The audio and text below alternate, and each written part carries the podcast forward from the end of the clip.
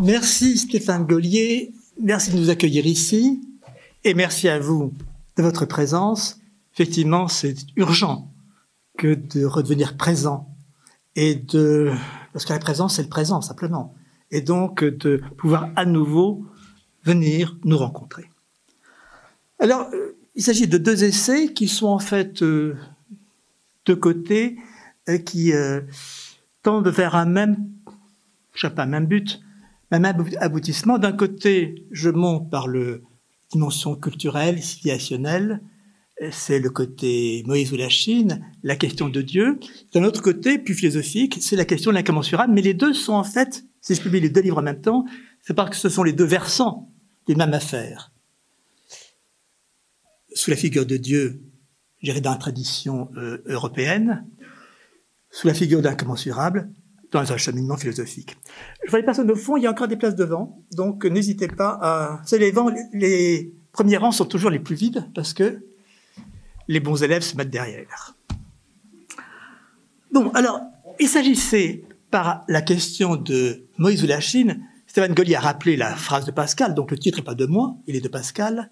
Il s'agissait de poursuivre ce qui a été mon enquête via la Chine, par un détour chinois, de ce qui seraient les partis pris implicites de la raison européenne. J'avais engagé cette enquête à partir de la notion de logos, discours-raison. Je l'avais poursuivi à travers la notion d'eidos, idée idéale. Donc, essayer d'interroger les grands termes grecs. Et alors on dit souvent, euh, nous sommes héritiers des Grecs. Mais que sait-on de cet héritage grec tant qu'on n'en est pas sorti? J'ai fait le choix de sortir l'héritage grec, non pas par désintérêt pour le grec, au contraire, essayer de m'en écarter et revenir sur la pensée européenne de ce dehors que j'ai pris en Chine, parce que c'est un dehors qui est marqué, marqué par l'histoire, marqué par la langue, marqué par l'écriture. Donc il y avait euh, la possibilité d'un détour, et en même temps, non pas après, en même temps d'un retour, parce que si on attend d'avoir restauré toute la pensée chinoise pour commencer à revenir, on revient jamais. Il faut plusieurs vies, n'est-ce pas déjà, pour euh, euh, découvrir cette culture chinoise si vaste et donc, euh, c'était pour moi une question de stratégie philosophique, sortir de la pensée européenne pour l'interroger d'un dehors, et l'interroger autrement peut-être qu'elle ne s'interroge elle-même. Donc, question de Gosse, question Eidos, et bien sûr le troisième angle du triangle, c'était Théos, Dieu. La question donc de Dieu.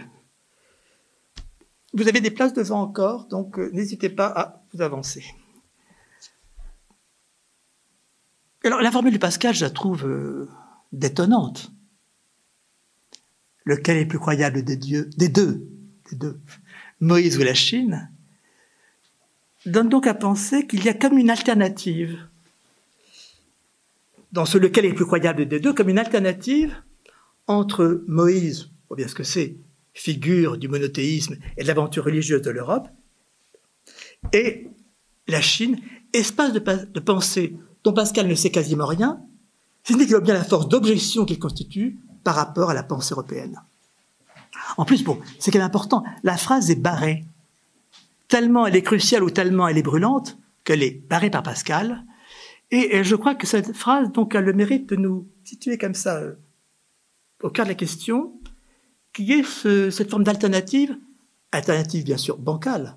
Parce que d'un côté, c'est Moïse, figure, disons, constitutive de la pensée européenne, euh, du monothéisme, des commandements, euh, de la terre promise, tout ce qui se trame autour de l'idée de Dieu, et en face, non pas un sage chinois, Confucius, Lao Tzu, la Chine.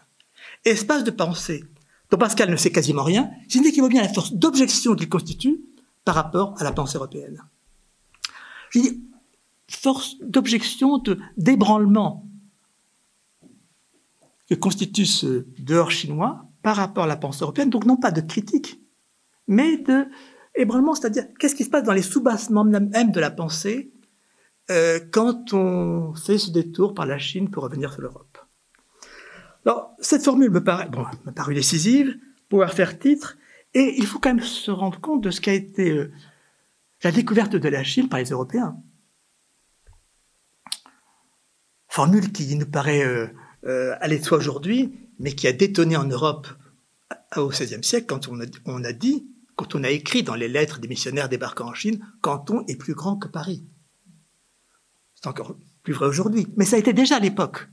Cette découverte, qu'on appelait cas chinois, c'est-à-dire d'un ailleurs dont on ne savait rien auparavant, auquel on, qu'on a abordé uniquement par, euh, on dit Marco Polo, mais Marco Polo ne savait pas qu'il allait en Chine. C'était Cathay, c'était, disons, euh, à l'époque des Mongols. Et quand on va par terre, il y a une continuité du voyage. Mais quand on vient par la mer, qu'un jour on débarque, alors là, il y a un saisissement de prendre pied sur une terre inconnue et en même temps tellement cultivée et dont les missionnaires découvrent à quel point cette culture chinoise est organisée, développée, euh, et ce qu'il faut faire pour eux pour se s'ouvrir à elle, d'abord se soumettre, apprendre le chinois, respecter les rites, honorer l'empereur, et finalement rester une position marginale par rapport à ce grand monde chinois qu'ils découvrent. Alors, je crois qu'il y a là quelque chose d'important à penser parce que, euh, au fond, par rapport à la question de Dieu, il y a une première question qui se pose pour nous, comme mauvais livre récent d'ailleurs remis en honneur, est-ce que Dieu existe? L'existence de Dieu. Chose comme la question première. Or, si on se tourne du côté euh, chinois, il est quand même étonnant de penser que cette question ne s'est jamais posée. Qu'est-ce que c'est qu'une question qui ne se pose pas? Non pas qu'il n'ait pas pensé à se la poser, mais parce qu'il n'avait pas de raison de se la poser. Et d'abord, pour poser la question, est-ce que Dieu existe? Il faut avoir le verbe exister, c'est-à-dire le verbe être. Comme dit Descartes, ego sum, ego existo. C'est ce verbe exister qui est venu comme ça en, supplément du verbe être pour lui donner une assise. Mais une langue comme le chinois, qui n'a pas le verbe être, qui a le verbe être sous forme de prédication, je suis ici, mais non pas je suis, je suis to be not to be, n'est-ce pas? Euh, Qui n'a pas cette opposition de l'être et du néant, se trouvait donc ne pas avoir à rencontrer, à esquisser cette question de l'existence de Dieu. On peut dire en chinois être là, on peut dire subsister, mais on ne peut pas dire je suis. Je suis ou je ne suis pas, l'être ou le néant. Enfin, ce qui a fait, ce qui a été si déterminant pour la pensée européenne et qui a porté l'idée de Dieu dans la théologie, eh bien, n'avait pas à se poser, n'avait pas à se poser du côté chinois. Alors cela me paraît euh, considérable à penser parce que, euh, au fond, si on ne pense pas en termes d'être, on pense en termes de euh, ce que dit le mot Tao en Chine, savoir d'évasif, non pas en termes de détermination, puisque ce qui, fait l'être, c'est la détermination. Comme dit Hegel au départ, être et non-être, c'est pareil, c'est la détermination qui fait être. Et comment peut-on penser sans donc avoir euh, ce souci de la détermination qui fait être, et disons pour le Tao, quand on en parle, de dire que c'est évasif. On a donc un rapport allusif à cette évasivité du Tao sans qu'on puisse la cerner sous la figure de l'être. Alors, ce qui me paraît, si vous voulez, euh, pouvoir être, euh, parce que j'essaie de tenter en tout cas dans ce livre, c'est donc par le détour de la Chine, réinterroger cette grande affaire de Dieu, qui était la grande affaire de l'Occident. En même temps que le terme de Dieu lui-même est quand même très, euh, très étonnant, parce qu'il n'y a pas de terme plus unitaire que Dieu, Théos, Deus, God, il y a un mot. Et en même temps, ce terme de Dieu n'a cessé d'être déchiré en lui-même. Et encore, si Jean-Baptiste Pascal, quand il dit dans le mémorial, Dieu d'Abraham, d'Isaac et Jacob, non des philosophes et des savants. Donc a bien deux figures de Dieu dont on peut demander si elles ne créent pas une sorte d'homonymie euh, souterraine. Pour l'être, on parle d'une homonymie euh, entre l'être de l'existence et l'être de prédication, mais au moins la philosophie le traite ainsi et l'éclaire. Mais pour Dieu, entre ces deux figures de Dieu, le Dieu de la raison, le Dieu de la révélation, donc le Dieu de Moïse, d'Abraham, d'Isaac et de Jacob, ou le Dieu des philosophes, donc le Dieu personne ou le Dieu principe. Finalement, qu'est-ce qu'il y a de rapport entre eux? En même temps que cette distinction elle-même est suspecte, puisque on voit bien chez Platon qui pense Dieu comme la cause des causes, la première cause, a en même temps quelque chose qui, d'une, disons, de rapport euh, plus personnel à Dieu, de même chez Plotin, peut-être même chez Descartes. Donc on a en tout cas une chose vraiment étrange, que cette affaire de Dieu telle que l'Europe l'a tramée. Et qui repose en fait sur une sorte de présupposition générale. C'est-à-dire qu'au fond, il y aurait une sorte d'amont euh, de la pensée, de la pensée plus que de la pensée, la pensée, de la croyance, un Dieu de la démonstration, les preuves de Dieu, et puis un Dieu, le Dieu dont on parle, le il, le Dieu de la théologie, le Dieu à qui on s'adresse, à qui on dit tu, le Dieu de la prière. Donc une sorte de tension qui a cessé de travailler la tradition européenne. Et pour nous, la question suivante, c'est qu'il y a eu un tel investissement de l'Europe sur la question de Dieu, et aujourd'hui, où la question de Dieu est en retrait, alors euh, où va se mettre cet investissement? Va-t-il se loger?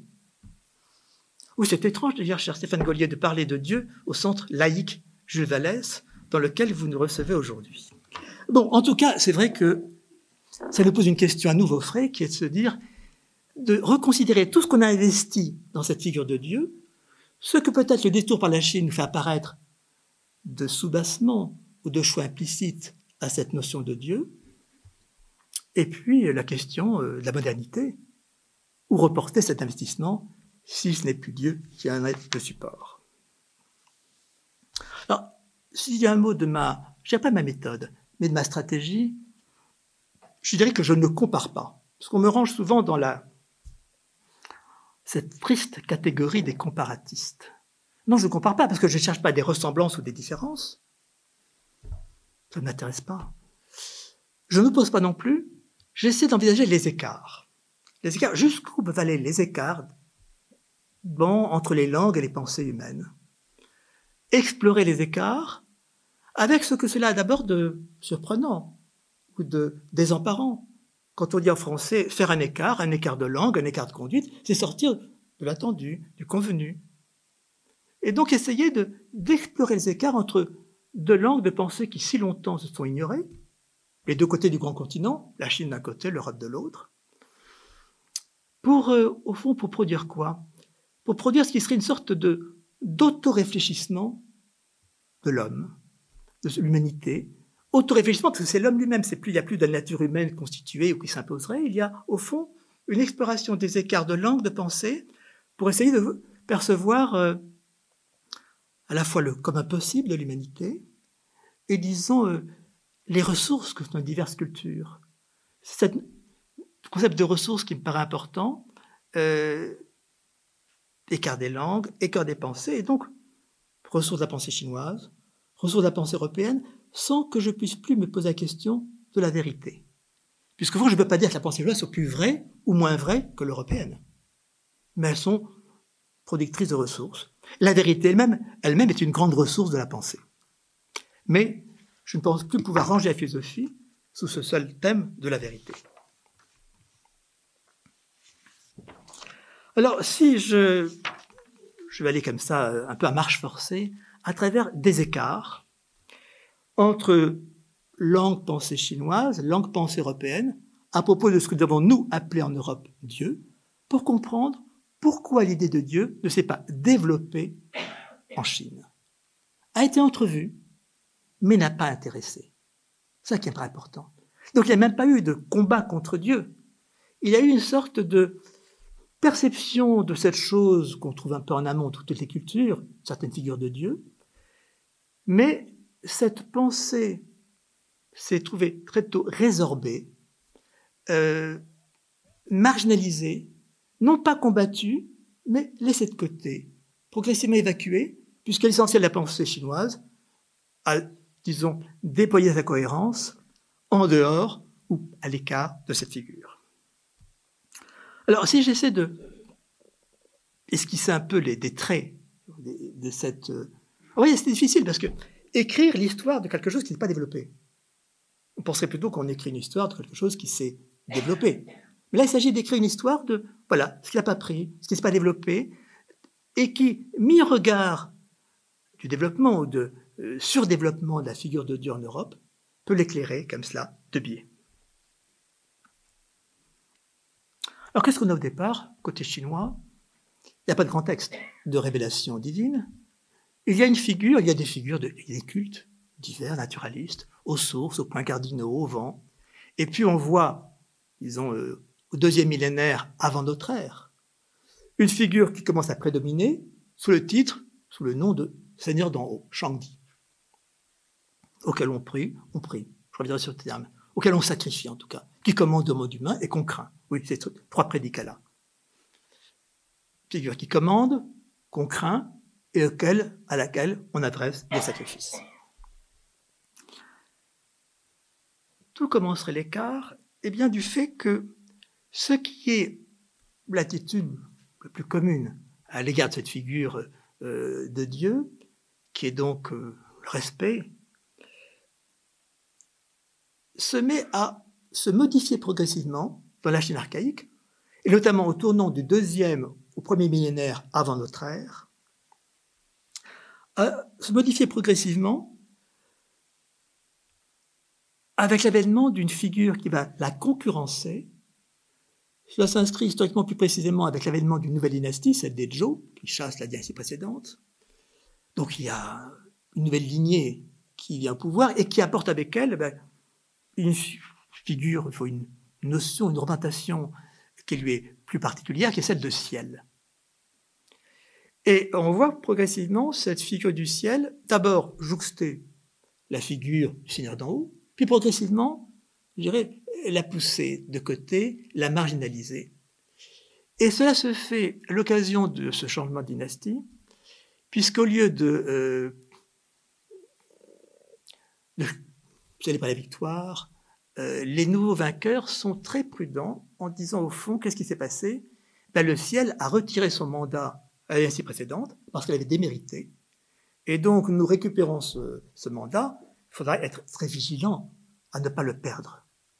Donc il y a une moralisation de l'histoire qui se fait vous voyez, au tournant du second au premier millénaire avant notre ère, donc il y a 3000 ans, et qui vient euh, qui commence à résorber la figure de Dieu au profit d'une autre figure, plutôt d'une autre position, qui est celle du bon ordre ou du désordre, qui sera la grande figure dominatrice de euh, la, euh, la pensée. Il y a encore des places devant, si vous voulez. Euh. Oui, c'est important cette idée que, au fond, parce que D'abord, je passe par des questions qui paraissent euh, logées très haut dans l'Antiquité, mais en fait, je parle aussi de la Chine d'aujourd'hui et du monde d'aujourd'hui.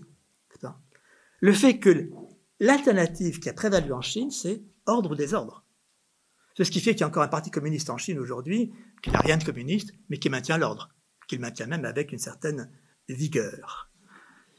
Donc il s'agit de quelque chose qui est, essentiel dans euh, l'inflexion que ça a donné au, voilà la civilisation chinoise, le fait que ce qui est devenu la question dominante, c'est celle de l'ordre. De l'ordre et du désordre. Et donc les souverains précédents avaient, euh, par euh, corruption, mauvaise conduite, euh, conduit au désordre. Il faut donc rétablir l'ordre. Vous savez qu'en Chine, à chaque nouvelle dynastie, on remet l'ordre partout. Pas les calendriers, les rites, tout est, la musique, tout est remis dans l'ordre pour une nouvelle ère, et c'est comme ça que s'est vu aussi le pouvoir communiste quand il s'est instauré dans la Chine contemporaine. Alors, il y a donc ce phénomène essentiel d'une moralisation de l'histoire. Avec quelque chose qui serait pour nous un peu égalien, si vous voulez, c'est que finalement, c'est l'histoire qui est le jugement dernier. Et le fait que euh, le ciel a puni ceux qui ont démérité, récompensé ceux qui étaient méritants, et les avait venir à, l'hégémonie. Et alors, ce sentiment d'appréhension, de crainte à l'égard du Seigneur d'en haut s'est trouvé du même coup modifié en un sentiment de vigilance, prudence, attention.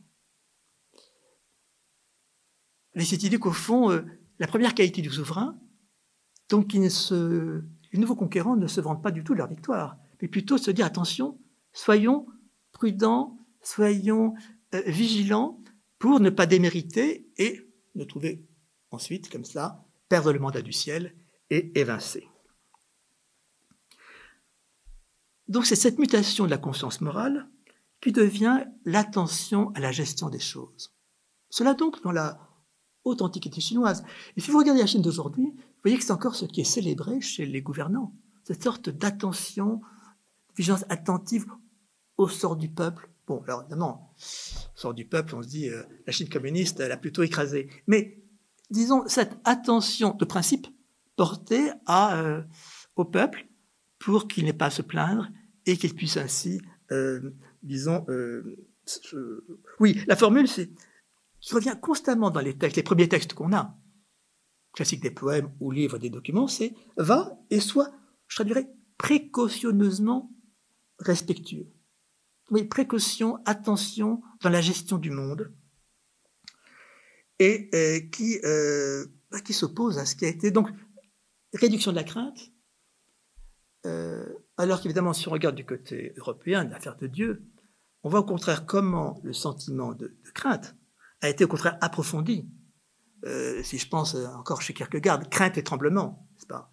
Ce, qu'on a, ce que la tradition des pères de l'Église appelle le vertige. Le vertige, euh, disons, en rapport à Dieu, le fait que toute l'expérience se trouve comme ça, comme on dit, transi, se trouve bouleversée, encore trop peu dire, dans ce rapport avec Dieu. Donc vous voyez, d'un côté, il y a eu approfondissement de ce sentiment de crainte un sentiment d'angoisse, si je reprends le terme de Kierkegaard, le côté résorption, euh, du côté, euh, disons, de la moralisation de l'histoire. Alors, si je poursuis dans cet écart, euh, on peut le schématiser par une étape suivante, qui est celle de, disons, du premier millénaire avant notre ère, qui est d'une part que on voit une sorte de, là aussi, de résorption ou de étiolement de la prière, et en revanche, en vis-à-vis, un développement de ce qu'on appelle nous, on traduit mal bien sûr parce qu'on n'a pas ça, ce qu'on appelle rite, li en chinois. En tout cas, une exception chinoise. Je cite dans mon livre un, dictionnaire atlas de la prière dans le monde, qui a été publié il y a une dizaine d'années chez, chez Bayard. Euh, on prend la prière comme phénomène du monde entier. Et on dit partout, il y a eu la prière. Ben, si on regarde la carte qui nous dresse, partout, euh, oui, en Afrique, euh, Grèce, Rome, Islam, oui, partout, sauf la Chine. La Chine, c'est quand même un trou. Enfin, sur la, map monde, c'est quand même un gros espace où la prière ne s'est pas développée. Donc, qu'est-ce que ça signifie et pourquoi ce non-développement de la prière? Vous voyez, j'essaie de tracer l'histoire de quelque chose qui n'advient pas non pas quelque chose qui serait advenu, qui serait déployé, mais qui, contraire, euh, se résorbe.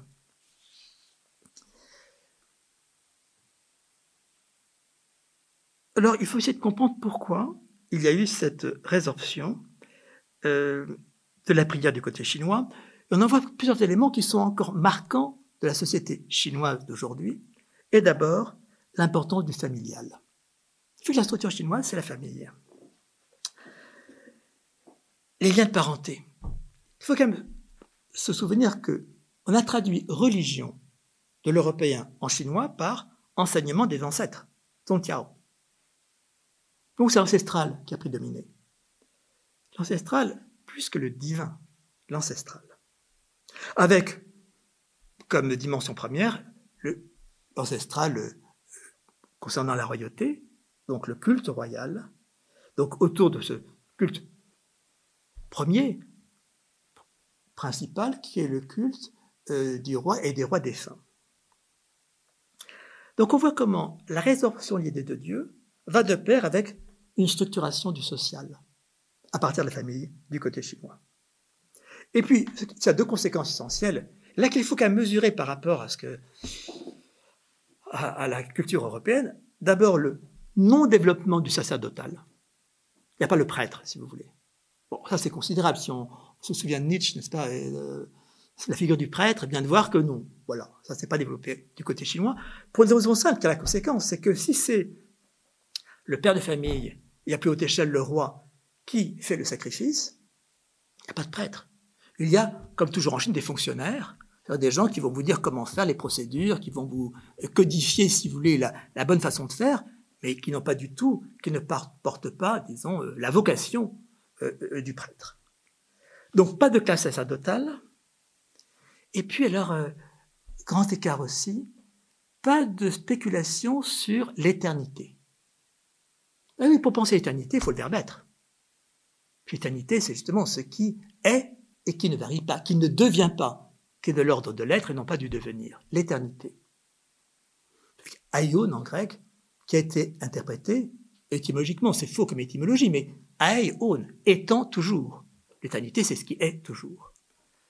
Donc, nous avons quand même assis l'idée de Dieu sur l'idée d'une éternité de Dieu et de nous sauvés par Dieu, en tout cas nous rapprochant de lui. Et euh, cette, euh, avec un support qui est l'âme, l'âme qui est après la mort, là encore c'est le verbe être, euh, pensons au fait de Platon, qui sert d'assise à cette figure de Dieu. du côté chinois, si ce n'est pas l'éternité, c'est quoi? La perpétuité. Je distingue les deux. Perpétuité qu'assurent les sacrifices. Si vous nourrissez les ancêtres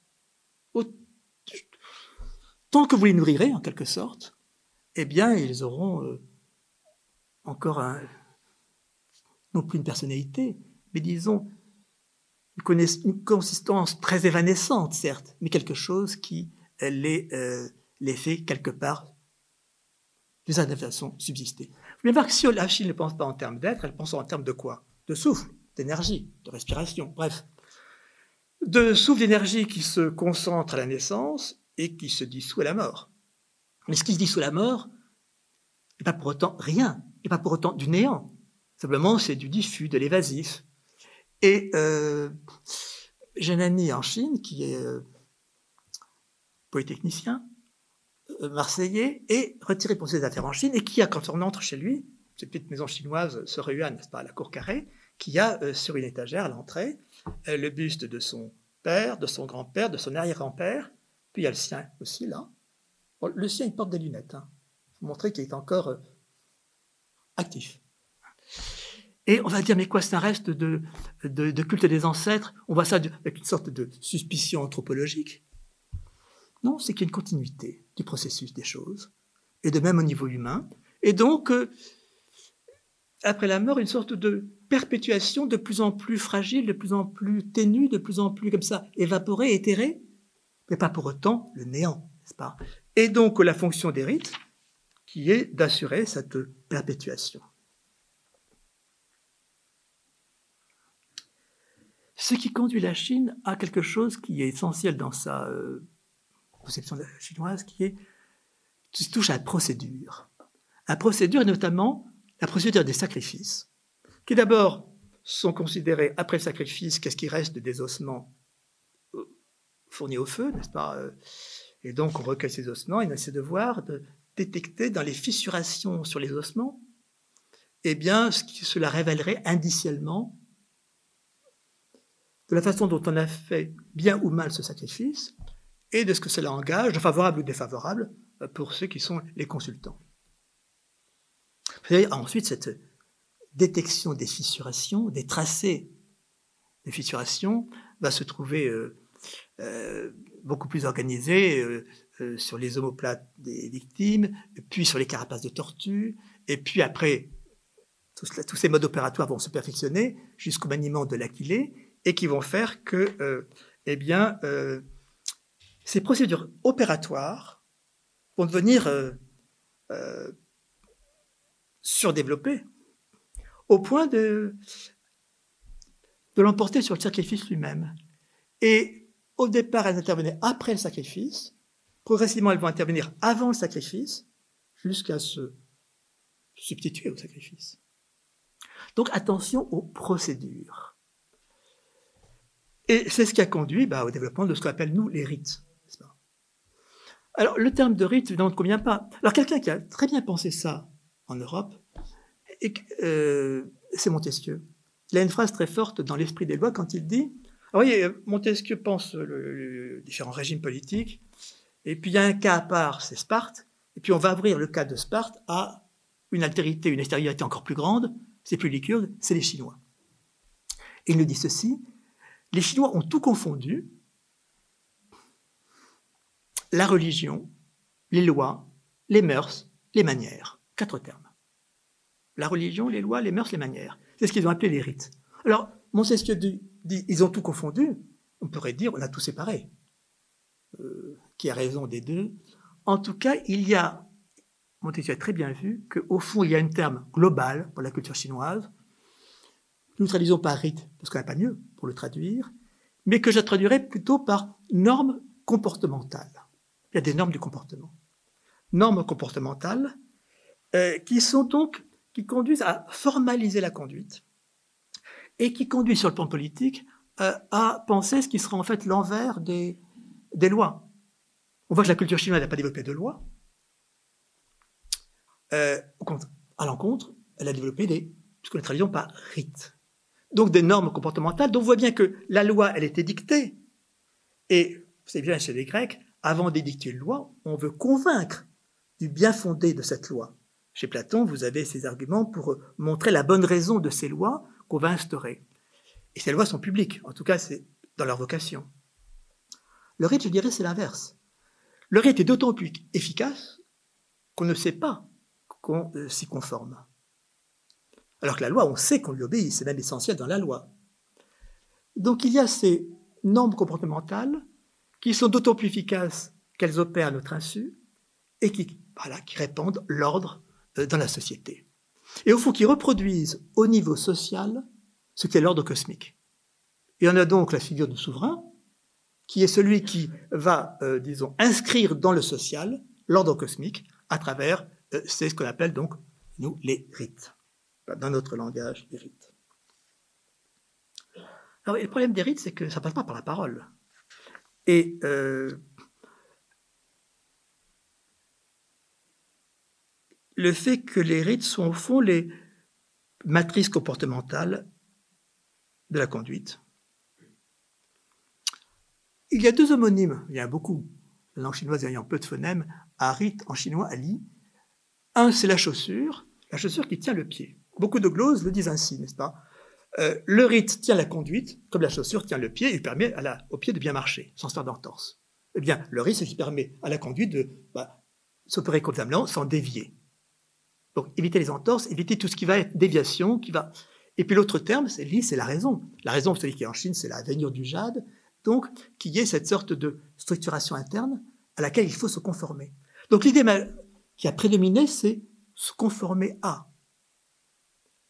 Se conformer à cette norme de l'ordre qui est dans l'univers tout entier, dans le monde plutôt tout entier, que incarne la figure du ciel et qui se trouve donc intégrée, inscrite au niveau social dans le comportement rituel. Donc, au fond, le rite vient euh, incarner ce que je rendrais par la régulation du monde. Non pas la règle, la régulation. Puisque tout est en transformation, il n'y a pas de règle qui soit comme ça euh, fixe et éternelle. Il y a une régulation, c'est-à-dire une constance d'ordre qui se maintient au travers du changement. Donc cet écart, il est, euh, il est important parce que dans la pensée de la fin de l'Antiquité, euh, l'idée qui prévaut, c'est que les rites répondent à tout. Au fond, ils nous disent d'où vient le monde. Le monde est dans cet ordre de la régulation. Ce que signifie le ciel, c'est que le ciel se renouvelle de jour en jour, de saison en saison, parce qu'il ne dévie pas. Donc il y a le cours du ciel qui, parce qu'il est régulé, ne cesse de se renouveler. Donc le monde ne s'épuise pas. Et donc il y a une raison une cohérence autosuffisante, parfaite, absolue, dans cette pensée des rites. Donc on voit la pensée des rites vient, fermer l'interrogation philosophique. Plus de questions, plus d'angoisse. Si ces normes si ces normes, disons, euh, du cours des choses, et on dit cours du ciel, on dit cours de la conduite, Jianxing, si ces normes du cours des choses, du cours régulé des choses, valent au niveau du ciel à vaste échelle, valent au niveau de l'humain dans la société, eh bien, euh, voilà, il y a une cohérence d'ensemble. Je dis cohérence d'ensemble parce qu'il faut prendre le mot cohérence dans son sens fort, son sens latin, cohérer, ça tient ensemble. Ce qui rien de sens, c'est pas la question du sens. Sens de la vie, le grand pourquoi du monde. Ça, c'est une question qui ne développe pas parce qu'elle est résorbée, contenue par cette cohérence de l'ordre, L'alternative, c'est donc ordre ou désordre, le bon prince ou le mauvais prince. Et le bon prince prend exemple, se conforme à cette régulation du ciel qui, elle, permet le renouvellement du monde.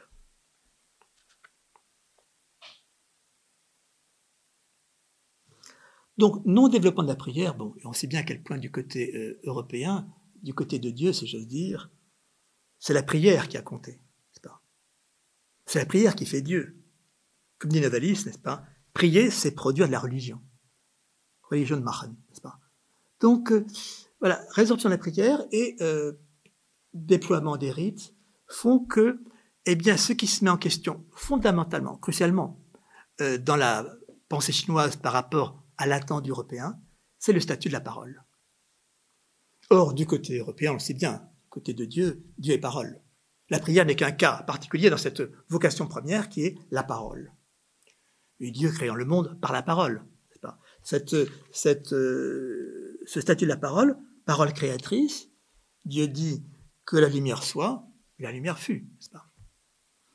Donc, la question en retour, c'est qu'est-ce que nous avons investi dans la parole de crucial en amont même de nos catégorisations?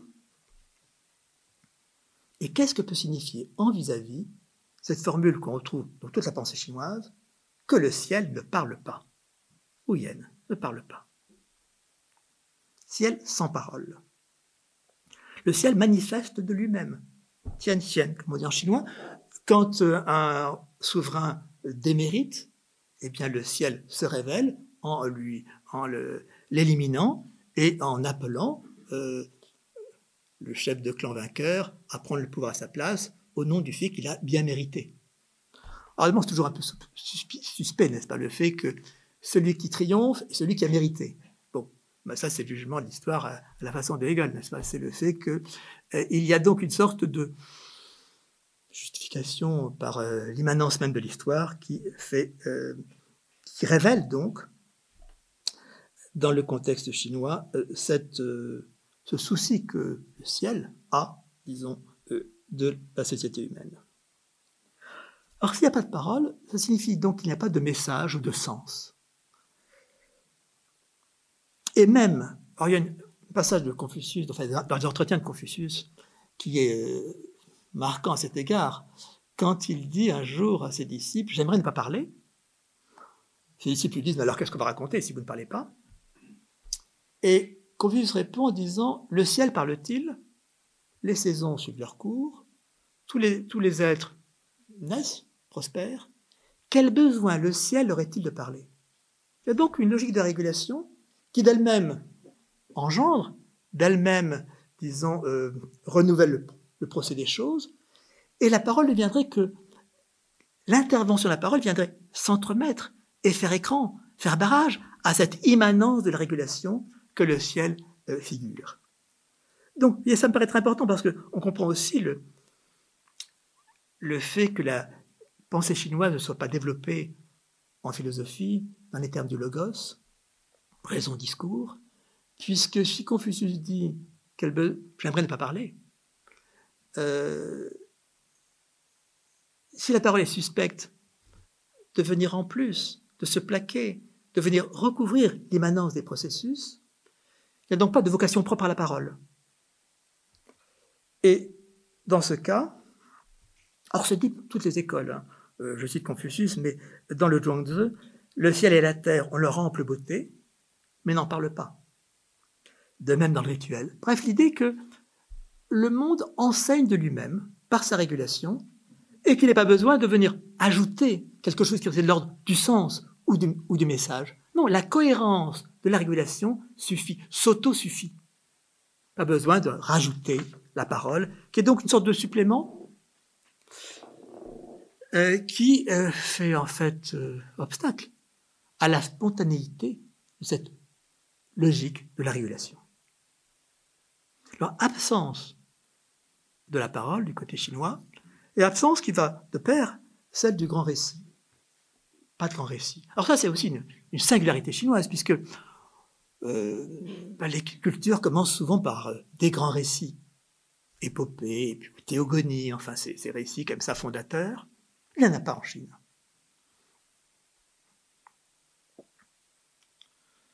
On constate plutôt une exténuation des récits. quasiment rien de mythologique. Pas de mythos, n'est-ce pas? Pas de récit de la création. Alors, je vous mets en garde parce que si vous prenez des anthologies de textes chinois traduits en français, vous verrez souvent qu'on commence par création. C'est parce que nous, nous attendons la création qu'on va chercher des notes en bas de page et d'époque tardive dans la culture chinoise qui parlent à nos yeux de création. Il ne faut pas être dupe, si vous voulez, de ce phénomène où nous, lisons chez l'autre ce qu'on attend de lui. Niwa, l'affaire de Niwa, ça prend deux lignes dans un texte tardif. Euh, Bangu, c'est pareil. Donc, euh, il n'y a pas de récit de la création. Qu'il y ait eu des éléments de mythos, de création créationniste, quelque part, surtout dans la culture du Sud, c'est probable, dans le milieu chamanique. Mais tout cela a été très vite trié, résorbé, euh, donc vidé par, disons, cette cohérence de régulation, cette conception morale de l'histoire, qui ont progressivement donc résorbé ce qui pouvait se penser, notamment dans la culture du Sud, parce que la Chine est assez vaste et il euh, ne faut pas la, euh, voir selon une seule, seule perspective. Euh, mais c'est vrai, quand on lit dans les classiques des poèmes, on trouve un petit épisode de naissance qu'on pourrait dire miraculeuse, mais en fait, non. il n'y a rien de. Il y a quelque chose qui serait dépassant un peu l'ordre humain, mais euh, le fameux Roti, considéré comme le fondateur, euh, premier fondateur de la dynastie des Zhou, donc qui s'impose euh, au tournant du second premier millénaire et qui instaure donc cette qui instaure, qui, commence à, engager cette pensée de la régulation du monde. Mais il n'y a aucun élément probablement mythologique, rien d'extraordinaire vraiment, rien n'est, disons, forcé, ne s'impose. Il n'y a pas de héros, ni héros, ni saint. Simplement, lui-même est porteur d'une sorte de processualité qui est celle de l'agriculture, qui fait que ben, voilà, euh, les, euh, les plantes sont semées, poussent, croissent, et donc il y a une abondance qui se répand.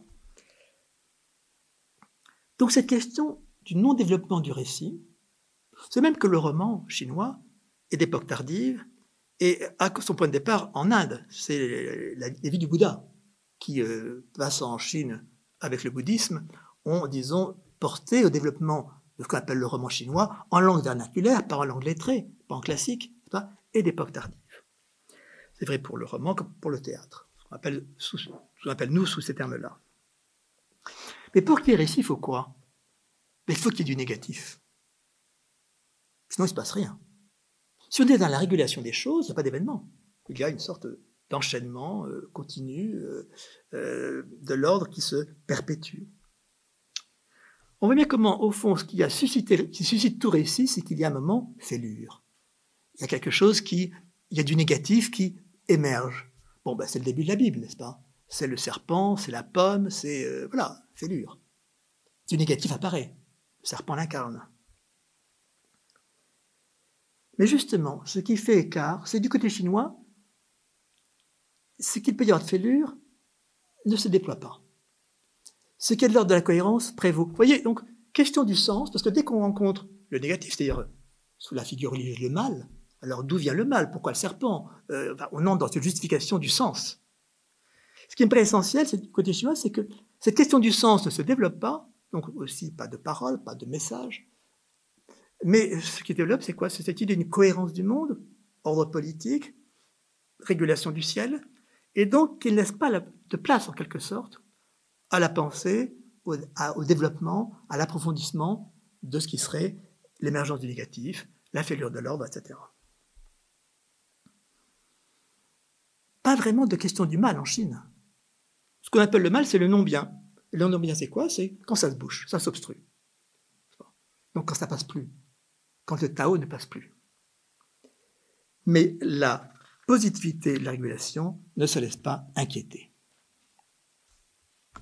Oh, je vais accélérer un peu plus parce que je voudrais passer à l'incommensurable. Et vous voyez que la question est longue parce que essayer de, de ratisser un peu ces cohérences, non pas pour les schématiser, mais pour explorer les écarts et voir comment, au fond, on a pu, de façon sensée, de part et d'autre, élaborer, disons, euh, une façon de rendre compte euh, bah, du monde, de la vie et, disons, de la conduite humaine. Alors, je pointe simplement deux, deux point d'écart important maintenant, le fait que le ciel, qui donc est venu jouster d'abord la figure ciel d'en haut, et progressivement la pousser de côté, la marginaliser, en vient à signifier la régulation du monde. Le ciel, c'est quoi? C'est euh, le renouvellement du jour et de la nuit, le renouvellement des saisons, parce qu'il ne dévie pas, il se renouvelle. Donc le grand possible du monde dans sa cohérence interne. Ça, le ciel. Et l'empereur, fils du ciel, justement celui qui vient incarner dans le monde humain cette euh, cohérence du monde. Alors vous savez qu'il y a un livre qui est un peu l'équivalent en termes d'importance de la Bible du côté européen, c'est le fameux classique du changement en Chine, le fameux Eating. Livre qui a un statut douteux dans la culture européenne parce que c'est un peu le livre des gourous, n'est-ce pas? Fameux hexagrammes, trigrammes, hexagrammes, etc. Ce qui est frappant dans ce livre, qui est donc un livre qui émerge des procédures divinatoires au début du premier millénaire avant notre ère, euh, au départ, c'est des figures, très pleins et brisés, qui viennent donc prendre la suite des opérations faites sur euh, carapace de tortue, puis euh, maniement de l'aquilée, bref, qui étaient des procédures divinatoires. Et donc, on tire le hitting comme dans la suite de ces procédures. Et donc, c'est donc des traits. On voit à quel point la culture chinoise est liée au tracé tracé des trigrammes, des hexagrammes, des idéogrammes, pas et qui fait que l'écriture chinoise, alors qu'il y a eu plusieurs, d'assez nombreuses écritures idéographiques de par le monde, une seule est restée, c'est le chinois.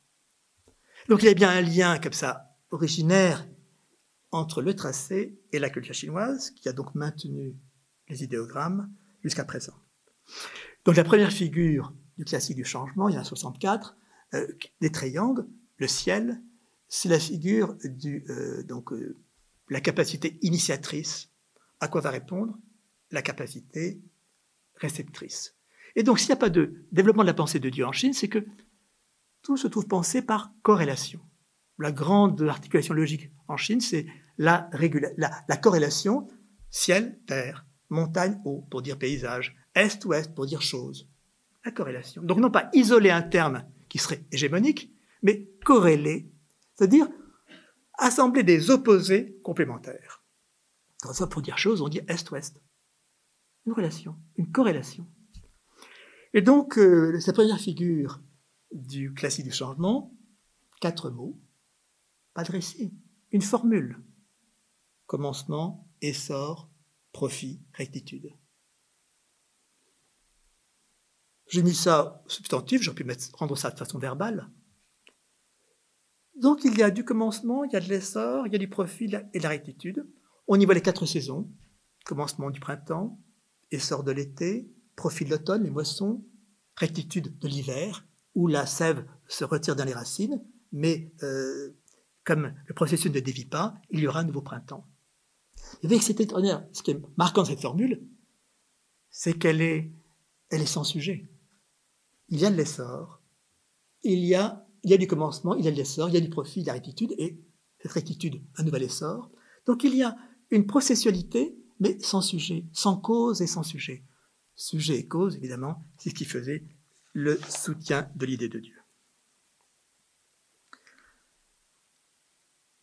Donc ce n'est pas le ciel tout seul, c'est ciel-terre. C'est là qu'il y a une bifurcation essentielle euh, en Chine, euh, et donc une corrélation des deux. Bref, ce qui conduit la notion de ciel à signifier à la fin de l'Antiquité chinoise la nature. Ciel, nature. C'est pas Deus sive natura, mais Caelus sive natura. Ciel, on peut dire aussi bien nature. Et donc, un ciel qui euh, indépendant du désir des hommes, n'est-ce pas, mais qui manifeste la corrélation du monde. Il y a une remarque que je trouve très forte dans la fin de l'Antiquité, chez Sun Tzu au IVe siècle avant notre ère, 4e, 3e, nous disons au fond, les cultes, enfin plutôt les, cérémonies pour la pluie, adressées au ciel pour qu'il pleuve, n'ont aucun effet. Euh, qu'on euh, sacrifie pour la pluie ou pas, aucun effet. Et il nous dit ceci, ce que le peuple prend pour, du religieux, l'homme de bien le prend pour du culturel. Au fond, ce que vous mettez sous le religieux, c'est du culturel. C'est comme aujourd'hui quand on va visiter les églises, n'est-ce pas, en tant que monument historique. C'est donc du Wen, non pas du Shen. Donc il y a cette opération, quand même très tôt, à la fin de l'Antiquité chinoise, qui est de dire, au fond, ce que vous prenez pour du religieux, euh, du lumineux, si vous voulez, en fait, c'est du culturel. Et euh, il y a donc à penser cette rigueur du ciel comme étant la qualité, la capacité de processualité du monde. Et à quoi se conforme la conduite humaine. Bon, l'autre écart, je dessine simplement en passant, en passant évidemment, euh, j'aborde la notion de Tao et je dis en passant, ce qui est un peu paradoxal, mais l'idée qu'au fond, euh, bon, il est vrai que toute euh, pensée part de la voie, n'est-ce pas, du chemin de la voie. Simplement, dans le contexte religieux européen, et notamment dans le contexte hébraïque, la voie, c'est pour aller quelque part, vers une terre promise, un aboutissement. En Chine, non. La voie, c'est par où ça passe. Par où c'est viable, comme la voie de la respiration en nous. Donc la viabilité est essentielle. Alors, dans mon livre, j'essaie de voir justement, ce qui est intéressant, c'est que la Chine a entrevu des possibilités de ce qui s'est développé chez nous en termes de Dieu, mais les a comprimées. N'a pas déployé. On voit quelque part, à propos du Tao chinois dans le Lao Tzu, quelque chose qui pourrait aller du côté de Dieu, du premier principe. Mais on voit en même temps comment cela se résorbe et ne se déploie pas. Bon, je ne peux pas le développer, mais ce qui paraît, et notamment comment, comment ce qui est de l'ordre du, euh, du théologique se résorbe dans le vital. Parce qu'au fond, c'est l'affaire chinoise, c'est maintenir en vie, et c'est un jeu de vital qui, qui prédomine. Bon, j'ai été amené à mis deux choses encore. D'une part, un verbe étrange chez nous, qui est le verbe croire. C'est nous la phrase de Pascal. Quel est le plus croyable des deux, Moïse ou la Chine? Verbe équivoque chez nous, parce qu'à la fois on dit croire au sens de ne pas savoir vraiment, je crois qu'il fait beau, et puis en même temps croire au sens absolu, je crois. Et je dirais sous-développement, peut-être que nous avons hypertrophié le verbe croire, mais sous-développement du côté chinois, euh, puisque croire au fond n'a pas de consistance, signifie la conscience, et n'a pris consistance qu'avec la venue du bouddhisme en Chine, où là quelque chose s'est constitué en termes de dogme, euh, donc de croyance, pas, en Dieu, n'est-ce pas, mais croyance néanmoins, et, donc d'articles de foi, euh, et, de... Euh. Ça nous conduit à un point qui est quand même... Par lequel j'aurais pu commencer, mais qui n'aurait peut-être pas été suffisamment clair si j'avais commencé par lui, c'est qu'il n'y a pas vraiment de Dieu, de mots pour traduire Dieu en chinois. les premiers missionnaires se sont dit comment traduire Dieu, God, Deus, Theos. Alors, le plus sûr a paru être une traduction phonétique, Dius, pour rendre Deus. Pas? Et puis on a Seigneur d'en haut, euh, esprit, enfin bon. Mais le corps même, ce terme de Dieu, ne s'y est pas retrouvé. Et puis alors, à propos de la, de croire, de la foi, ce qui est intéressant, c'est que quand le bouddhisme entre en Chine, et qu'il faut donc que les lettrés chinois doivent réagir à cette entrée du bouddhisme en Chine, eh bien, euh, croire, ne pas croire esprits, alors cette idée de croire un peu, la foi tiède, n'est-ce pas? Ce dont ont horreur, n'est-ce pas, les religieux, croire un peu. Hein. Non, mais c'est ça qu'il faut, Non, Ne pas se laisser embarquer dans cette idée, y croire ou pas. Non, croire un peu. Parce que si on ne croit pas du tout, bah, on ne va pas faire les, on va pas observer les rites et faire les cérémonies comme il faut. Si on commence à y croire, alors ça devient très compliqué. Non? Donc, ça donne de prudence à l'égard de la croyance. Bon, en tout cas, je peux seulement signaler par rapport à cela, c'est que ce qui a fait modernité pour nous, le grand thème dramatique nietzschéen de la mort de Dieu, ça n'a pas sens du côté chinois. Or, c'est ça qui était quand même porteur chez nous de la modernité. Si je me retourne vers Nietzsche, n'est-ce pas, et, Nietzsche, lu par Heidegger, n'est-ce pas l'idée que nos 2500 ans d'histoire européenne sont gérés par l'affaire de Dieu? Comme dit Heidegger, commentant le mot de Nietzsche, Dieu est mort, nomme la destinée de 20 siècles d'histoire occidentale révèle le mouvement fondamental de notre histoire. Donc ça pose la question de avec quoi a-t-on fait modernité? En prenant acte de la mort de Dieu et euh, ce que peut être la modernité chinoise? Et puis, euh, si j'avais le temps, euh, ce qui serait de montrer ce que au fond, ce qui a été la grande affaire de Dieu chez nous, ça a été le, conflit entre ceux qui y croient, ceux qui n'y croient pas. Mais comme disait déjà les Grecs, ceux qui théologisent et ceux qui naturalisent. Pas de conflit de ce tordre en Chine, euh, puisqu'au fond, euh, ce drame de Dieu et son pathos, n'est-ce pas, son point d'énigme et son pathos, n'avait pas de quoi se développer. Et peut-être ça nous révèle mieux ce qui est Dieu, au fond, dans sa fonction dans la culture européenne, qui est de nommer justement l'irrésorbable ou l'irréductible, la question du sens qui n'en finit pas. Et c'est cet inintégrable-là que figure, je crois, Dieu, que j'ai euh, essayé de repenser sous la figure de l'incommensurable.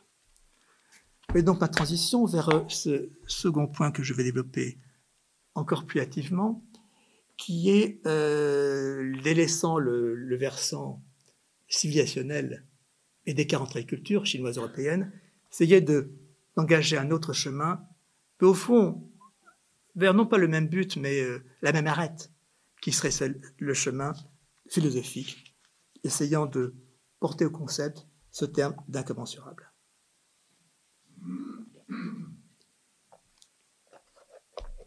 Alors je partirai de ce que laisser entendre, qu'on percevait comme ça, entrevoyait du côté de la culture chinoise, qui est parfois à la fin de l'Antiquité chez Confucius, dans le Zhuangzi, quelque chose s'évoque d'une fêlure, de fêlure euh, de l'ordre, justement, de la cohérence qui prévaut.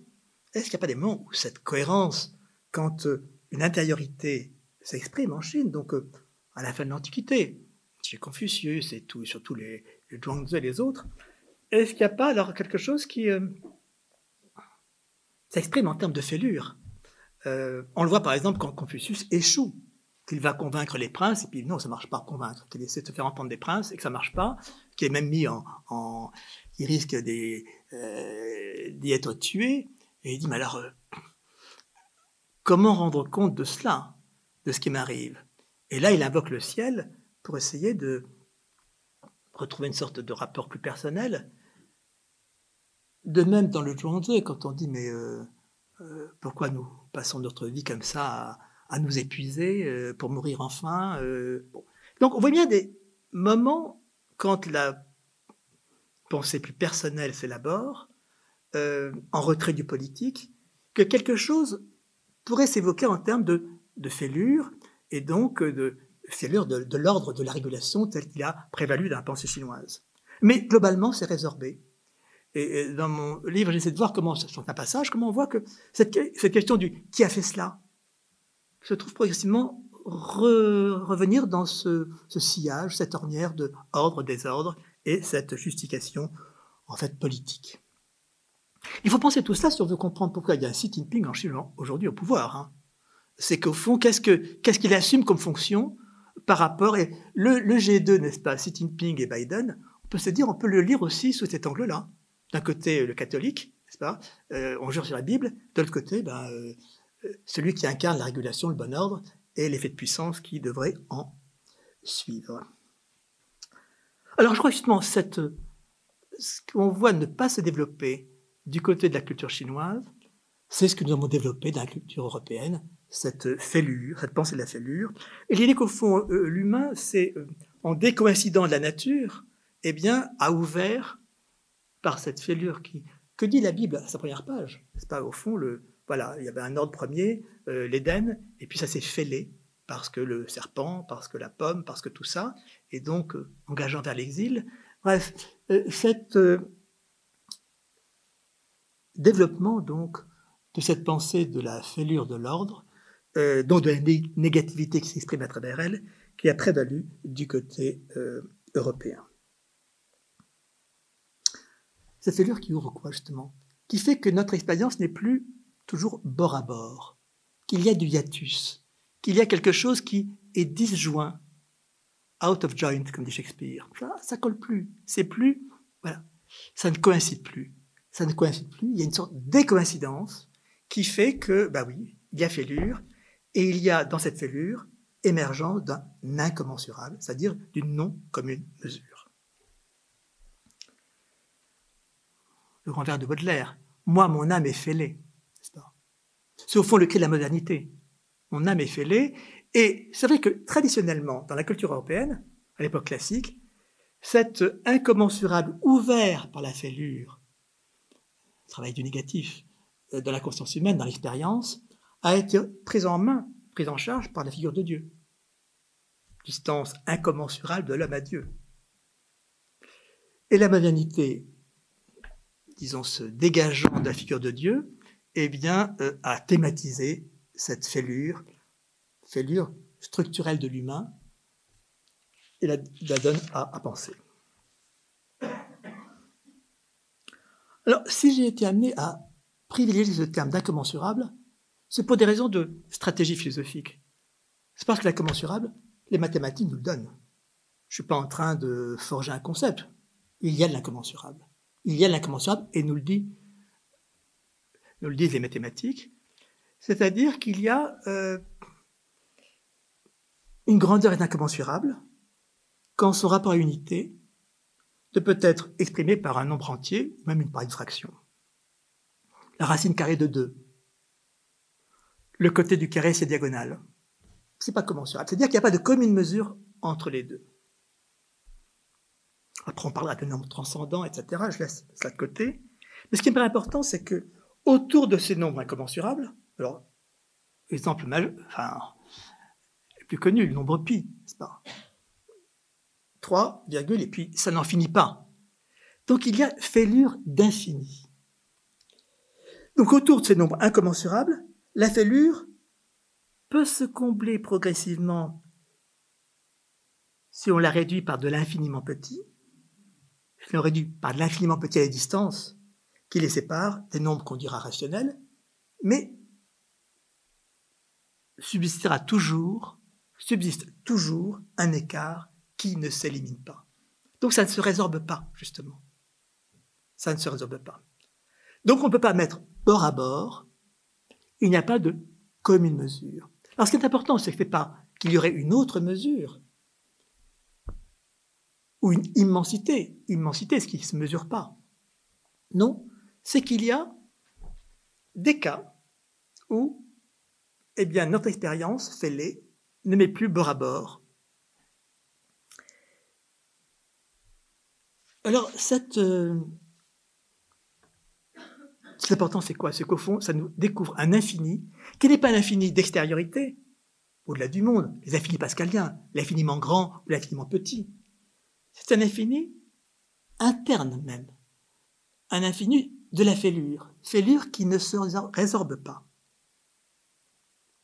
Ce qui me paraît intéressant pour se décaler de la métaphysique, de ne pas s'intéresser aux infinis je dirais, extérieur, au bout de l'expérience ou au bout du monde, qui serait l'infini des nombres, mais un infini qui euh, se découvre au-dedans même, fissurant l'expérience.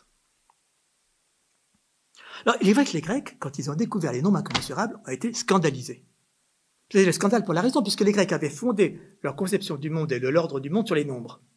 Et ils découvrent, malgré eux, qu'il y a des nombres qui ne sont pas comme une mesure avec les autres. Asymmétria, qui n'entre pas dans le métrone.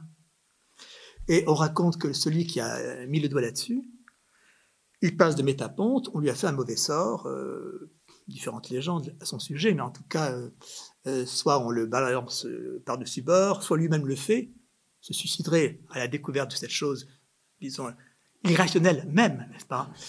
Soit on lui dresse un, tombeau symbolique, etc. Mais ce qui est important, c'est qu'au fond, on voit que les Grecs se sont heurtés à l'incommensurable. Ils n'en voulaient pas, mais les mathématiques le leur... Voilà, l'opératoire des mathématiques le fait apparaître.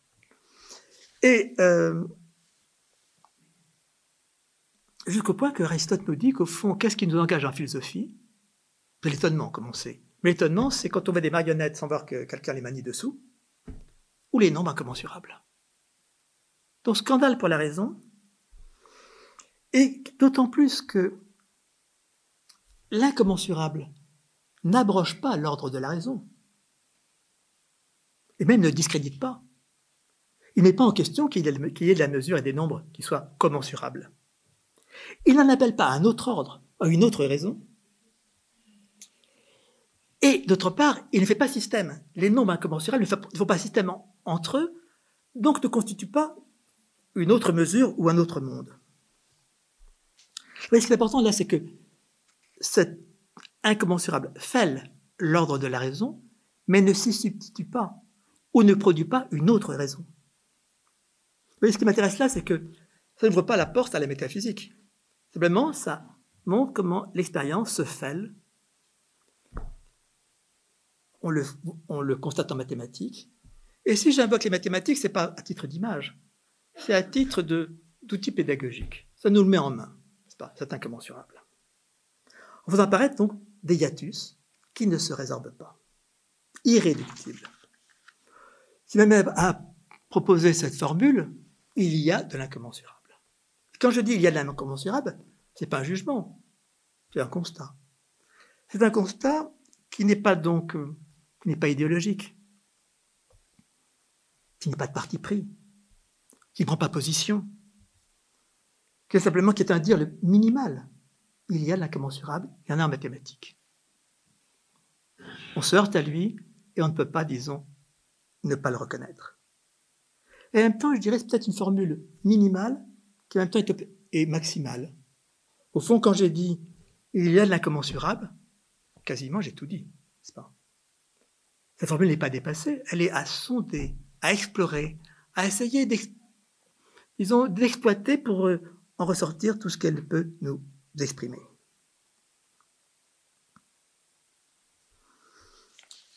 Alors, je vais évoquer pour aller euh, vite quelques cas d'incommensurable tels que je suis amené à les euh, envisager. Des cas, c'est-à-dire des poches, comme il y a des nombres incommensurables, qui ne font pas système entre eux, qui ne créent pas un autre ordre des nombres, mais qui se rencontrent comme ça, auxquels on se heurte, qui ne se relient pas entre eux, donc qui ne constituent pas une autre raison. Je vais en citer trois.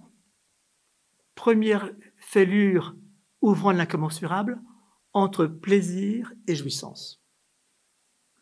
On dirait plaisir et jouissance sont synonymes, c'est tout d'ici d'un air, pas? Nous disant, la jouissance, c'est un plaisir porté à la plénitude. Donc la plénitude du plaisir, c'est la jouissance. Là, on se croit bord à bord entre plaisir et jouissance. Après le dictionnaire, il n'y a pas de hiatus. Il suffit de réfléchir un peu pour voir que justement, la jouissance portant à la plénitude du plaisir porte donc le plaisir à sa limite. Et portant le plaisir à sa limite, eh bien, remet en question la possibilité du plaisir. Et donc, si le plaisir appartient au commensurable, la jouissance, elle, fait apparaître de l'incommensurable. À preuve d'ailleurs, c'est que les plaisirs se mesurent. La jouissance ne se mesure pas.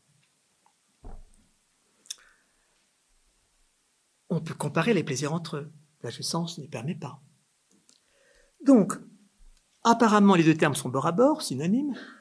Et en fait, plus on réfléchit à ce qu'est la jouissance, plus on voit comment la jouissance ouvre un hiatus dans l'expérience vis-à-vis du plaisir. Au point que la jouissance, en fait, c'est très bien, euh, alors que le plaisir s'oppose au déplaisir, lust ou lust, la jouissance, elle, tient compagnie à la souffrance. Donc lève cette opposition première, n'est-ce pas? Plaisir, déplaisir. La jouissance euh, se déporte de cela et donc fait apparaître quelque chose qui est incommensurable avec le plaisir, comme quand on dit je jouis, n'est-ce pas? Absolument. second cas, je vais très vite euh, l'intime. Parce que qu'est-ce qui commensurabilise notre expérience? Ben, D'abord, c'est le langage. Le langage réduit à la commune mesure. Et puis encore la conversation. Mais la société ne fait que commensurabiliser. La société essaie de produire de la commune mesure pour intégrer. Pour intégrer. Euh, et euh, l'argent, Aristote l'a bien vu, c'est comme fonction de faire de la commune mesure avec ce qui n'a pas de commune mesure. Par exemple, un tableau et son prix, c'est sans commune mesure. Simplement, si je vends le tableau, eh bien, l'argent établit une commune mesure entre un tableau création humaine et un prix, n'est-ce pas, aux enchères. Mais c'est une opération sociale qui vient recouvrir l'expérience, en tout cas celle du créateur. il me semble qu'il y a non comme une mesure ou fêlure de l'expérience ouvrant à de l'incommensurable entre le social et l'intime. Je veux dire, on a des rapports avec tout le monde en société, mais quand s'ouvre un rapport intime avec une personne, eh bien, euh, il y a forme un hiatus entre l'expérience qu'on vit avec cette personne et puis les autres. Donc l'intime me paraît, si vous voulez, euh, ouvrir à l'incommensurable, euh, dans la mesure où qu'est-ce qui fait le rapport intime? Pour dire en deux mots, c'est que on ne projette plus des projets sur l'autre, et on extrait l'autre des rapports de force. Or, notre rapport dans le monde avec les autres, il est fait de projets sur eux et de rapports de force. C'est la société. Mais quand on noue un rapport intime, alors on, se retire de ce social, de l'intérêt, du rapport de force, et on fait émerger une autre possibilité d'expérience, sans commune mesure, ou en hiatus, avec cette commune mesure qui fait le social. Le mot intime le dit lui-même, puisque quand je dis intime, je dis deux choses qui sont euh, euh, qui donnent à, sonder. Quand je dis intime, à la fois je dis le plus au fond de moi, le plus en amont, et dont je ne peux même pas rendre compte par des raisons. Quand je dis mon intime conviction, et puis je dis en même temps la profondeur du rapport à l'autre. Quand je dis nous sommes intimes. Donc le même mot dit et l'un et l'autre le plus profond de l'intériorité, puisque l'intime c'est un superlatif, intérieur c'est un comparatif, donc plus que le comparatif de l'intérieur, c'est l'intime, superlatif, et je dis en même temps, nous sommes intimes, donc la profondeur du partage. il me semble que... Euh, alors l'intime nous révèle comme ça, euh, à ras de vie, une non-continuité une non commune mesure, c'est pas seulement une différence, hein. c'est une non commune mesure au sein de l'expérience, dès lors qu'on ouvre cette possibilité d'un rapport intime. Et alors ça pose un problème, parce que s'il y a hiatus dans l'expérience, comment fait-on pour aller euh, de l'un à l'autre? Je crois que c'est, on fait un saut, un saut S-A-U-T, n'est-ce pas? Il faut faire un saut pour plonger dans l'intime. Et c'est ce que écrivent très bien les romans. C'est moi, j'invoque les romans dans mon travail, pas pour illustrer, mais parce que les romans, les romanciers éclairent l'expérience, et, la philosophie a tout intérêt à capter ce qui passe dans la réflexion du roman pour, disons, les réfléchir. Mais on vient chez Stendhal, quand euh, dans euh, Le Rouge et le Noir, dans Lucien Leven, deux personnages sont en relation comme ça, sociale, et puis à un moment, par exemple dans euh, La Nuit à Vergy, ou dans, pour la dernière scène du Rouge et le Noir, dans le donjon de Besançon, la veille du jour où on va couper la tête de Julien, eh bien, intime, sans rapport avec le monde, sans rapport avec le social, sans rapport avec la sociabilité. Euh, dans Lucien Leven, euh, euh, quand Lucien rencontre Anne Chasteller, d'abord il est dans le pur social, la politesse, etc. Et puis, il y a un moment, il faut sauter, faire le, faire le saut, c'est-à-dire oser, oser euh, entrer dans un rapport intime, avec ce que cela a de, oui, d'audace, de risque. Euh, et donc, je crois que c'est une question qu'ont réfléchi les romanciers. Vous voyez, je, pense à Proust. Quand Proust a une phrase très dure, quand il dit dans, euh, il dit, l'homme existe seul, et qui ne le reconnaît pas ment. Bon, ça tombe comme un arrêt, comme ça. Mais peut-être que Proust n'a pas pensé ce qu'était la ressource de cette. c'est par rapport à l'affaire avec Albertine, n'est-ce pas? Euh, l'autre est inconnu et euh, m'échappe, d'où la jalousie, euh, et le fait que finalement, rien ne me permet de rejoindre l'expérience de l'autre. Oui, sauf peut-être, vous savez, la, scène du narrateur attendant Albertine le soir au retour de ses promenades et inquiet de ce qu'elle a fait dans la journée, sauf peut-être si justement le narrateur proustien avait osé, osé faire le saut dans l'incommensurable ouvert par l'existence, l'expérience de sa rencontre avec Albertine. Donc je me demande si justement, le romancier, c'est quelqu'un qui réfléchit sur le mode du comme si, une fiction exploratoire, et euh, si justement euh, on ne voit pas dans le, dans le roman cette, euh, chez Stendhal, l'ouverture de cette possibilité de l'intime par le, ce saut, cette, cette façon de, plonger dans le vertige, n'est-ce pas, du hiatus, ouvert par l'intime. Bon, troisième cas, excusez-moi de présenter ça comme ça la suite et en, enchaînant à, marche forcée, mais je crois qu'il y a un incommensurable de la mort. Non pas la mort euh, vue du point de vue métabolique, la nature, bon, tout le monde a, justifié la chose euh, pour le renouvellement de la vie à travers la mort, tout ça a été dit, redit, mais la mort comme événement. La mort comme événement, est-ce que c'est pas hiatus, c'est-à-dire fêlure ouvrant de l'incommensurable par expérience Comme dit Lucrèce, ça ne se touche pas. L'avant et l'après. Ça ne se touche pas. Alors bien sûr, on peut boucher, résorber la fêlure de la mort comme événement par de la croyance euh, ou euh, par de l'oubli. Mais au moment même de la mort, n'est-ce pas, euh, le fait que, voilà, me semble-t-il, s'ouvre une fissure infinie qui ne se résorbe pas. Et qu'on a beaucoup de mal, vous quand on sort du cimetière, de recommencer à parler. Parce qu'il faut remettre bord à bord la conversation, il faut remettre voilà, du bord à bord là où il n'y en a pas. Et euh, euh, l'expérience qu'on. quand euh, ça n'est arrivé il n'y a pas très longtemps, euh, au téléphone, d'apprendre que quelqu'un s'est suicidé, bah voilà, là il y a l'incommensurable qui émerge. On s'y heurte. on peut après le recouvrir, puisqu'on le fera de toute façon. Mais il y a un moment de silence, il y a un moment où le hiatus est à vif, où la, la non commune mesure se met à hurler. on peut tout faire après pour le résorber, euh, baisser le rideau, mais je crois que c'est important à euh, penser parce que ça nous montre qu'au fond notre expérience se vit, notamment dans le rapport à l'autre, entre deux opérations, l'une de rabattement et l'autre d'évitement. Et je pense que l'incommensurable dans nos vies, nous cessons de vouloir et le rabattre ou l'éviter pour rendre nos vies vivables. Alors à la fois c'est euh, la, grande ressource de l'humain que d'avoir ouvert l'incommensurable par l'existence. C'est ce qui fait que seul il existe. Comme on dit, seul l'homme existe, n'est-ce pas?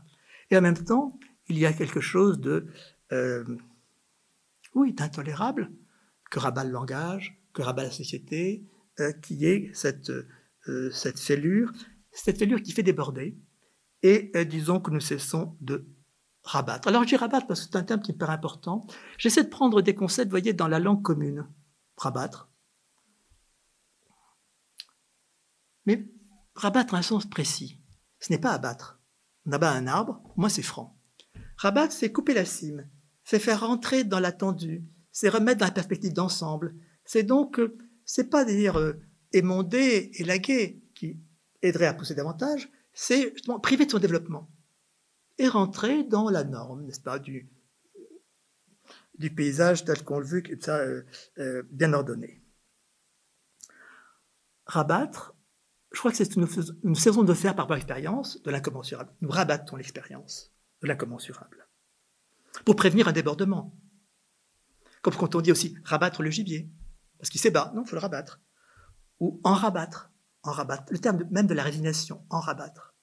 Comme quand on dit un rabat-joie, pas Qu'est-ce qu'est un rabat-joie? Et est-ce qu'on ne peut pas dire un rabat-vie, n'est-ce pas Rabat-vie, ce qui rabat la vie. Et est-ce que nous ne sommes pas toujours en train de résister contre le rabat-vie qui nous... Qu'est-ce que nous rabattons de la vie dans la vie qui nous fait perdre cette fêlure d'infini, cette incommensurable qui permettrait de déployer l'expérience? Alors cet incommensurable, c'est pas, ce qui m'intéresse, c'est que c'est pas une notion éthérée, euh, c'est pas, euh, non, euh, un regard qu'on croise, le regard, justement. Eh bien, le regard ouvre, fait d'incommensurable. Le regard par rapport euh, au visage, n'est-ce pas? La preuve d'ailleurs, c'est qu'on on quelqu'un très longtemps, n'est-ce pas? Les yeux dans les yeux, comme on dit. Mais non, ça dure 30 euh, secondes, les yeux dans les yeux. Hein. Qu'est-ce qu'il y a qui n'est pas supportable? Dans cette fêlure d'infini qu'ouvre le regard, n'est-ce pas? Et qui fait que nous, cessons de scier de rabattre les paupières. Première forme du rabattement, c'est le rabattement des, paupières, ou disons, euh, figure pathétique, le rabattement des yeux du mort, ou le rabattement du cercueil. Donc je crois que rabattre, c'est un verbe qui nous cesse de travailler notre expérience. Et euh, qu'il y a donc à penser à l'encontre de, cette, de ce rabattement pour penser justement le déploiement d'expériences qui ne se laisserait pas, qui ne se laisserait pas rabattre. Alors, il y a des grands euh, textes qui l'illustrent, n'est-ce pas, euh, dans Proust, euh, à l'égard d'un paysage, les cloches de Martinville ou les trois premiers. Dans Rimbaud, n'est-ce pas, le poème comme l'aube. J'ai marché réveillant les haleines vives et tièdes, à la cime argentée, j'ai reconnu la déesse. Voilà. Rimbaud donne voix à l'expérience de l'incommensurable.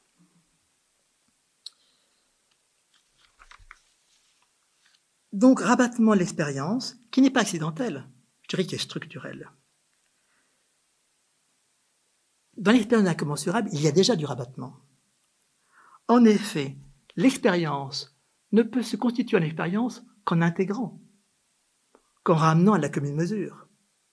Donc l'expérience, dès lors qu'elle se déploie, plutôt qu'elle se développe, je préférerais dire développe, qu'elle s'organise, est déjà en train de rabattre. L'expérience ne peut se constituer en expérience qu'en rabattant l'incommensurable qui surgit, ou la fêlure qu'il produit, n'est-ce pas, dans la commune mesure qui constitue l'expérience. L'expérience ne peut se constituer en expérience qu'en intégrant, et donc qu'en réduisant à la commune mesure. Et donc en, en rabattant cette possibilité d'incommensurable à laquelle on s'est heurté. Je dirais que l'expérience ne devient elle-même possible comme expérience, ou ne se constitue en expérience, qu'en intégrant dans la commune mesure. Nous faisons donc, à l'inverse, dans l'incommensurable, l'expérience de ce que nous ne pouvons pas constituer pleinement en expérience, donc de ce dont nous ne faisons jamais vraiment l'expérience, ou dont nous faisons l'expérience que justement en le rabattant. Alors les deux mots que je mettrai en vis-à-vis c'est rabattre d'un côté et éviter de l'autre. Nous ne cessons de rabattre et d'éviter l'incommensurable. Et je dirais, s'il y a deux vies, vous savez, c'est un thème banal de la philosophie, il y a deux vies. Il n'y a que deux vies possibles. Pour aller très vite, je dirais, au fond, il y a une vie qui ne cesse de rabattre et d'éviter l'incommensurable, puis une autre vie qui, elle, essaie autant que possible de donner voix, avec un X ou avec un E, je ne sais plus, à l'incommensurable. Et entre ces deux vies, justement, il y a l'incommensurable. Il y a un hiatus qui n'en finit pas de se, euh, disons, de s'approfondir. Y a une vie ordinaire, je n'aime pas la plus ordinaire d'ailleurs, enfin une vie banale, qui est la vie qui reste dans la commune mesure, et s'y satisfait. Tout y entre à peu près en commune mesure. La fêlure s'y laisse assez, assez aisément, autant bien que mal, résorber. Puis l'autre vie, que j'appellerais la vraie vie, c'est elle qui prend acte du fait qu'il y a de l'incommensurable et qui ne la laisse pas s'enfuir trop vite. Bien sûr qu'il le rabat, mais qui résiste aussi à ce rabattement. Euh, et qui donc euh, reste conscient de cet irréductible que fait apparaître euh, l'intime, que fait saillir la mort, disons, que je venais d'évoquer. On voit bien dans les romans, entre Madame de Rênal et son mari, il y a une fêlure d'incommensurable, et qui s'approfondit durant tout le roman. Au départ, Madame de Rênal vit avec son mari. Simplement, est-ce que c'est la rencontre de Julien Sorel, ou est-ce que la rencontre de Julien Sorel n'est possible que grâce à ça?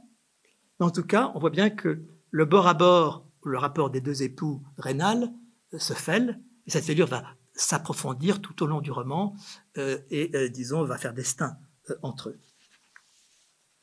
Bref, pour dire que simplement, il y a un incommensurable de l'autre.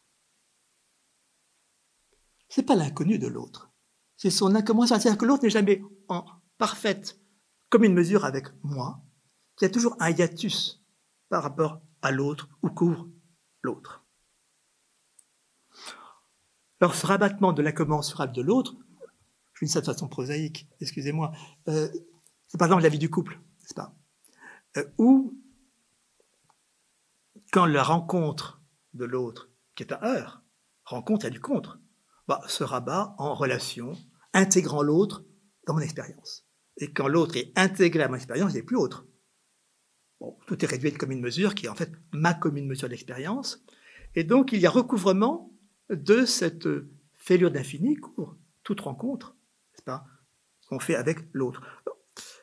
J'ai pas le temps de développer, mais quand je dis l'autre comme ça, je suis toujours très gêné parce que, en fait, c'est pas l'autre, c'est toi, n'est-ce pas L'autre, on le dit comme d'un tiers, euh, d'un objet philosophique, alors qu'en fait, c'est le plus vif de l'expérience. Et donc, pas pour rien que, au fond, et ça, ça me ramène à, mon point de départ entre la Chine et, l'Europe, c'est qu'au fond, ce qui nous a permis de penser l'incommensurable de la rencontre de l'autre, c'est dans la culture européenne la rencontre de Dieu. Pas? La Bible est le grand récit de la rencontre impossible avec Dieu, et donc ne cesse de creuser cet incommensurable du rapport à Dieu. Job par rapport à Dieu, n'est-ce pas, c'est cela. Euh, c'est, euh, vous voyez, dans la première version euh, de la Bible, le récit yaviste, au départ, Dieu est comme un voisin. Enfin, c'est le jardinier, enfin, on est dans l'Éden, tout ça, c'est quand même beaucoup de proximité.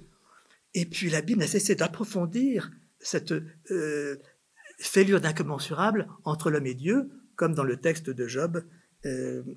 et donc, me semble-t-il, c'est peut-être ça qui fait écart encore plus profondément avec la Chine, c'est que la pensée européenne a cessé de réfléchir sur l'autre, l'autre en tant qu'autre. Non pas l'autre opposé du même, le complémentaire, le corrélé, montagne par rapport à eau, ou le ciel par rapport à la terre, mais l'autre en tant qu'autre, l'autre justement comme ouvrant une incommune mesure dans la mesure du monde. Et je crois que c'est donc euh, la tradition religieuse en Europe, celle du Dieu personnel, de la rencontre, qui a porté cela. Alors, c'est ce qui mène à penser, euh, disons, euh, ce que j'appellerais le minimum métaphysique. Minima metaphysica, pour reprendre le thème de Adorno, minima moralia. C'est-à-dire qu'au fond, l'incommensurable me semble pouvoir être un, concept pour dire ce qui, d'une part, n'est pas la métaphysique, n'est pas de l'ordre du dépassement, n'est pas de l'ordre de l'au-delà, de ce qui serait un autre monde, et en même temps, c'est tout pour ne pas rabattre. Pas rabattre, rabat-vie, n'est-ce pas? Rabattre dans un empirisme ou dans une banalité de la vie. Donc, vie qui n'est plus une fuite dans l'au-delà, fuguée, comme dit Platon, vie qui, pas, qui résiste au rabattement de l'expérience. Minimum métaphysique parce que ce n'est pas du dépassement, c'est du débordement. C'est le fait que ce n'est pas un infini disons, l'infiniment grand ou l'infiniment petit de Pascal, donc extrêmes, c'est au sein même, au plus dedans l'expérience, l'expérience la plus quotidienne, un visage, un regard, une rencontre, que l'expérience se fait là ainsi, eh bien, euh, s'ouvre à une possibilité d'infini, mais du dedans d'elle-même, et non pas en l'extrapolant dans des extrêmes. Alors, si je dis ça, c'est parce qu'il me semble que euh, ce qui fait monde, c'est d'intégrer l'expérience dans une commune mesure. Au fond, c'est ça qui fait monde. C'est pas tant la totalité que la commune mesure. Même quand on a l'usage du monde, non pas au sens euh, cosmique, mais au sens euh, mondain. Euh, on dit le monde bourgeois ou le monde des artistes. on voit ça dans Balzac, il y, a, des mondes dans Balzac. Il y a le monde de Paris, puis le monde de la province. Il y a le monde la chaussée d'Antin et le monde du quartier latin. Ben, ils sont sans commune mesure les uns les autres. Et le personnage balsacien, il doit faire un saut. Euh, pas, euh, les héros balsaciens du genre Rastignac, quand ils passent de la pension Vauquer à la chaussée d'Antin, il faut qu'il fasse un saut. Il y a un hiatus entre les deux, entre les deux mondes.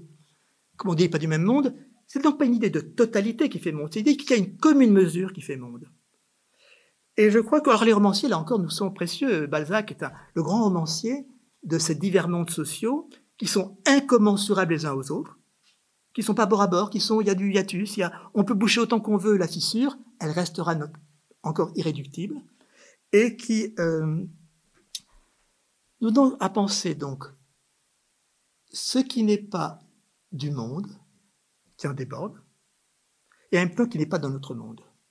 C'est comme ça que je définirais, si vous voulez, l'exigence du minimum métaphysique. Ce qui n'est pas du monde, ce qui ne se pas rabattre dans une commune mesure du monde, et qui en même temps ne se laisse pas extrapoler dans un autre monde.